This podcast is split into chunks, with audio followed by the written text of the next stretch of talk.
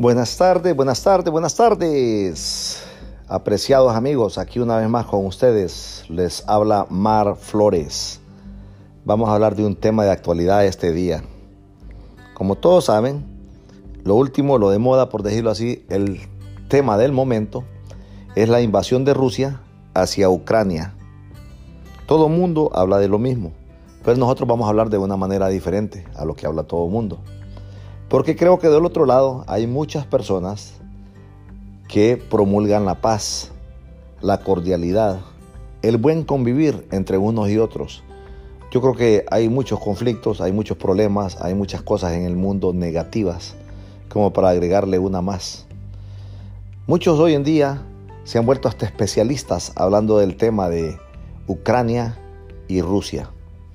Y a decir verdad, Ninguno de los dos países son una prioridad en nuestras vidas.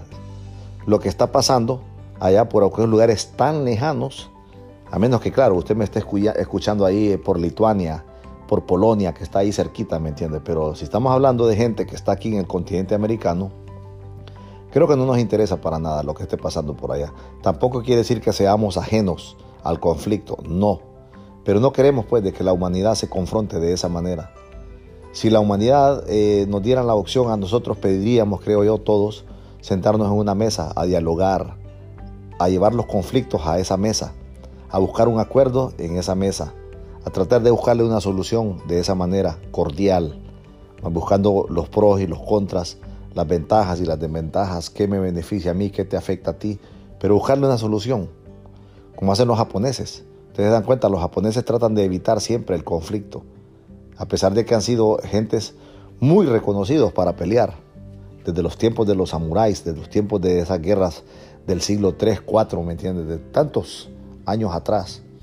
Sin embargo, ellos han sabido, ¿me entiendes? Hoy en día, ser personas de paz, ser personas de diálogo, tratar de resolver los conflictos sin afectar a nadie.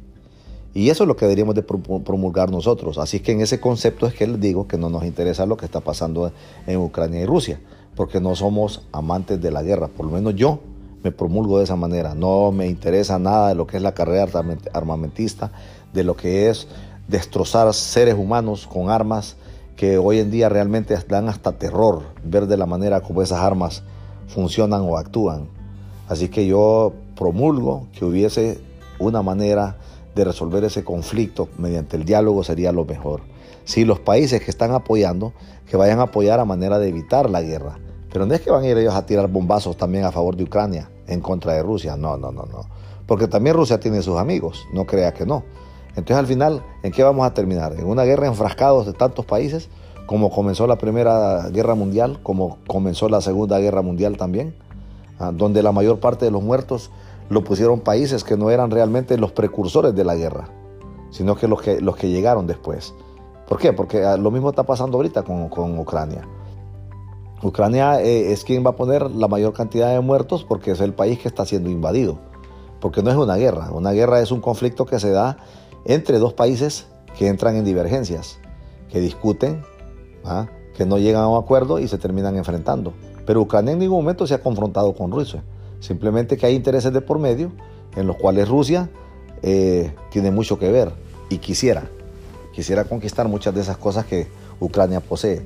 Entonces ellos lo que están haciendo es una invasión. Están atacando a un país que no está levantando las manos para atacarlos a ellos, para contraatacarlos. Se van a defender, lógico que sí lo van a hacer.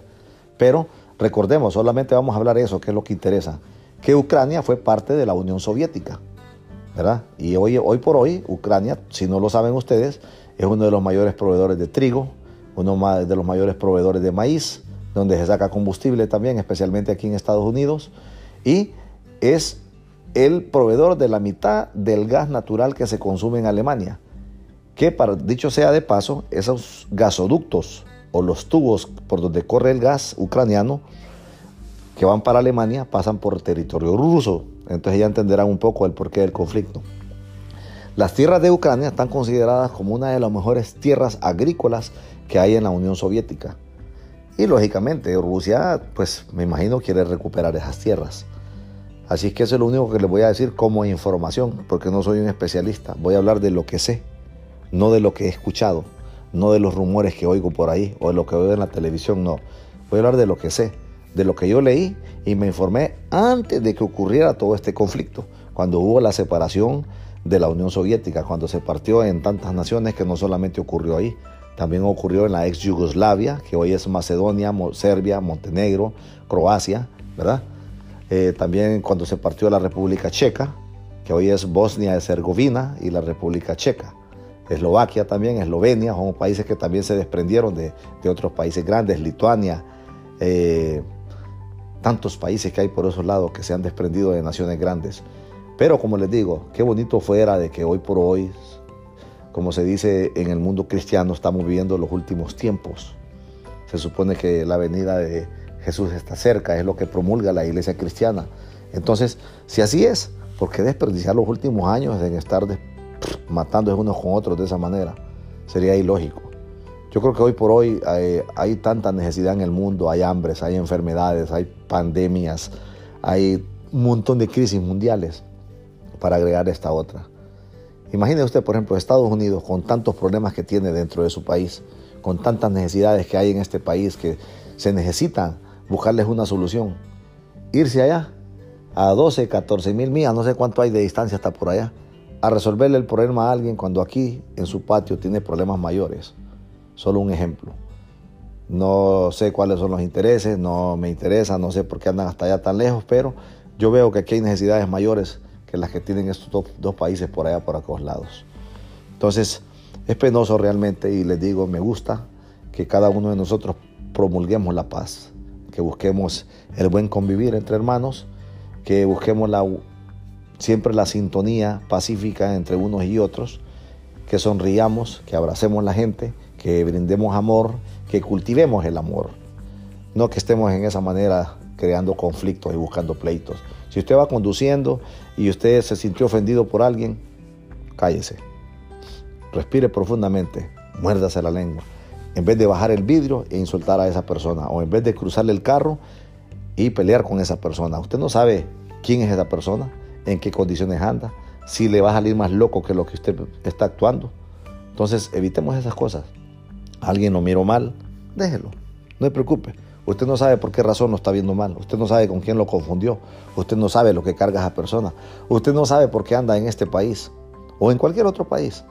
Una persona extranjera en un país, solo él sabrá la realidad del por qué anda en ese país. En otro tema vamos a hablar de ese, de ese punto. ¿Me entiende? Pero hay que tener cuidado. Hay que tratar de vivir lo más aislado posible de los problemas. Entre menos sepan de usted, incluso las autoridades, mejor será su vida podrá vivir más feliz, más tranquilo, más calmado en cualquier lugar. Hay que evitar estar en el ojo del huracán, como dice el dicho, en el ojo público, en el blanco, en el centro del blanco. Hay que evitar ser esa persona. Hay que alejarse de todas esas malas influencias, de personas negativas que lo que le pueden provocar a usted es conflictos mayores. Personas negativas que lo pueden influenciar de una manera incorrecta, que pueden obligarlo a usted a, a buscar problemas que usted no tiene realmente. No se deje invitar a problemas que no le pertenecen. Deje que cada quien resuelva lo suyo. Si puede darle un consejo, déselo. Si puede darle una palabra de aliento, désela. Si puede ser empático con él, hágalo. Pero no incite a la violencia. No provoque la violencia. No absorba violencia. No absorba malas influencias. Negatividad, malas energías, como usted le quiera llamar. No reciba nada de eso porque nada de eso le sirve. Eso no es correcto para su vida trate de vivir en paz. En su casa hay tantas personas necesitadas de amor que usted se puede invertir en ellos sin necesidad de andar allá tan lejos, ¿me entiende? Buscando resolverle problemas a otras personas que no son ni de su círculo de vida, ni de su círculo social, ni de su círculo laboral. Son personas ajenas a todo su ambiente, a todo su entorno. Enfóquese en aquellas personas necesitadas, en aquel tío que hace rato no mira, en aquel primo que hace rato no se sienta a platicar con él en aquel familiar cercano, ser amado, amigo, querido, que usted hace rato no comparte. Enfóquese en eso, resuelva esas cositas que son más importantes que andar formando conflicto con gente que ni conoce, con gente que lo va a cargar de manera negativa. Acuérdese de una cosa, todo lo que no sirve, ¿a dónde lo echa usted? En la basura. Así que lo que tenga emocionalmente cargándolo de manera negativa, también sáqueselo de la mente y échalo a la basura. No le sirve. Limpie su corazón. Camine en paz. ¿Verdad? Pronto volveremos a hablar, nos veremos la, nos oiremos la siguiente semana y que tengan una buena tarde. Hasta pronto.